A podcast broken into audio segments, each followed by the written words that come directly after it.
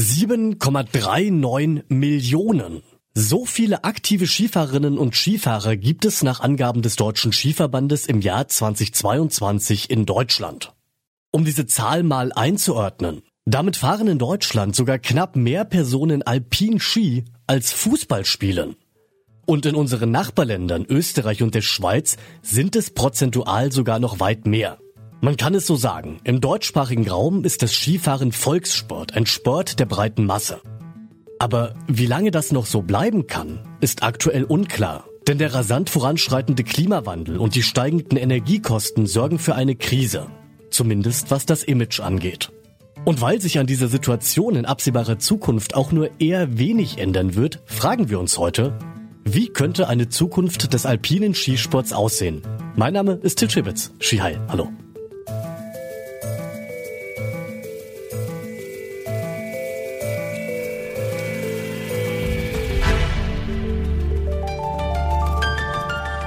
Zurück zum Thema.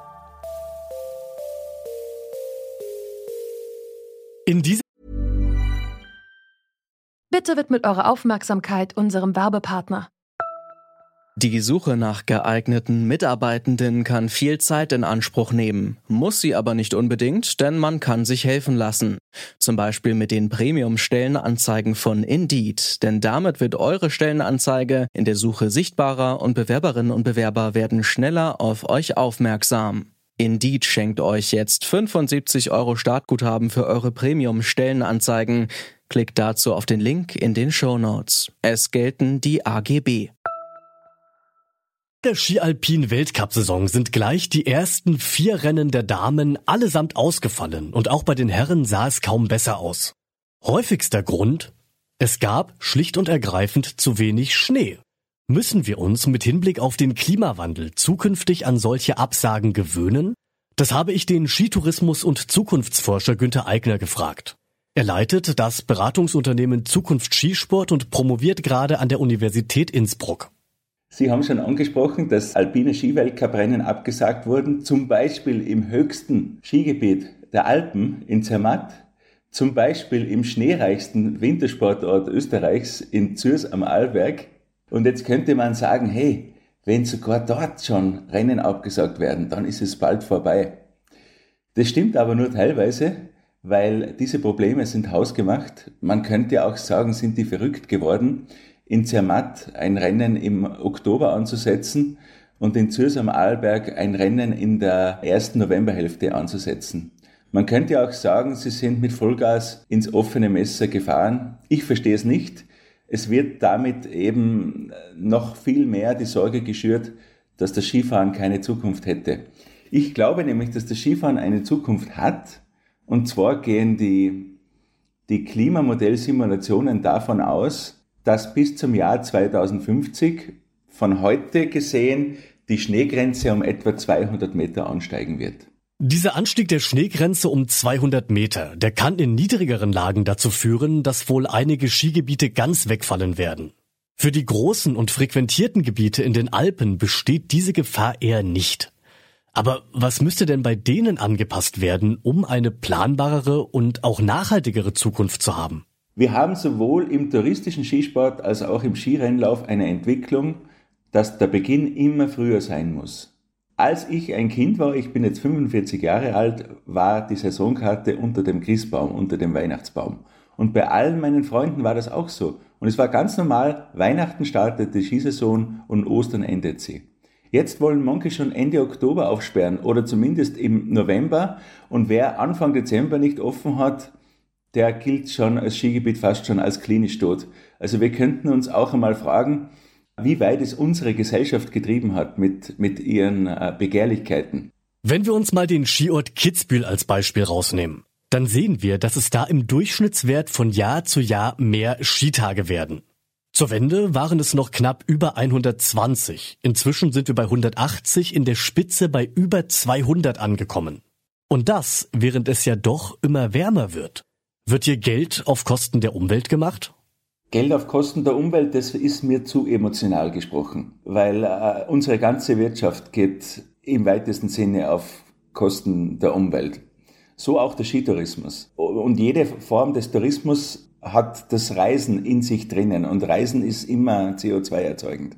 Aber wenn wir jetzt nochmal nach Kitzbühel gehen, das Beispiel ist deshalb so aussagekräftig und erstaunlich und auch informativ, weil wir die Entwicklungen, die derzeit möglich sind, dort wie in einem Brennglas sehen. Bis zur Jahrtausendwende war man praktisch fast ausschließlich vom Naturschnee abhängig. Und dann gab es ein paar Schneekanonen. Und dann, ab dem Jahr 2007, hat die sogenannte flächendeckende technische Beschneiung eingesetzt. Das heißt, es stehen nicht ein paar Schneekanonen rum, sondern von ganz oben bis ganz unten ist alles bestückt mit Schneeerzeugern.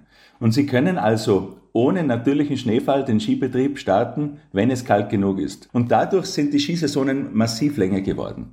Und dann hat man in Kitzbühel mit dem Thema Snow Farming oder Schneedepots angefangen. Man hat also versucht, den Schnee vom letzten Winter zu übersommern, dass er im Herbst wiederverwendet werden kann, also quasi recycelt. Diese teilweise doch recht energieaufwendigen Techniken der künstlichen Beschneiung und der Schneedepots, die werden also genutzt, um eine möglichst lange, vor allem aber eine möglichst planbare Skisaison zu haben. Eine weitere Möglichkeit, die jedoch in Deutschland bisher wenig populär ist, ist das Skifahren auf Matten. Ist das eine echte Alternative? Wie fühlt sich das so an? Das weiß Wolfgang Schmidt. Der ist Geschäftsführer eines Unternehmens namens Skitrax und stellt genau solche Matten her. Das fühlt sich an wie auf Schnee. Das heißt, die Matten sind so ein, ein Noppensystem, die ungefähr 10 Zentimeter hoch sind und dort kann man also mit Ski drauf fahren, man kann gut leiten und man kann eben auch mit Kanten, mit ganz normalen Alpinski dort äh, runterfahren.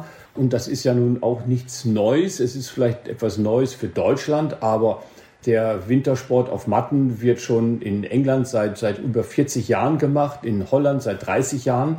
Ich weiß es nicht, warum es so ist, aber äh, innovatives Denken und zukunftsorientiertes Denken, was ist, wenn das nicht mehr geht, ist im Moment nicht so das Ding der, der Deutschen, zumindest im Wintersport. Der Vorteil eines solchen Mattenskigebiets ist, dass man dort auch im Sommer fahren kann oder in der Nähe von Großstädten. Also quasi überall dort, wo normalerweise nicht Ski gefahren werden kann, ist es eine mögliche Ergänzung.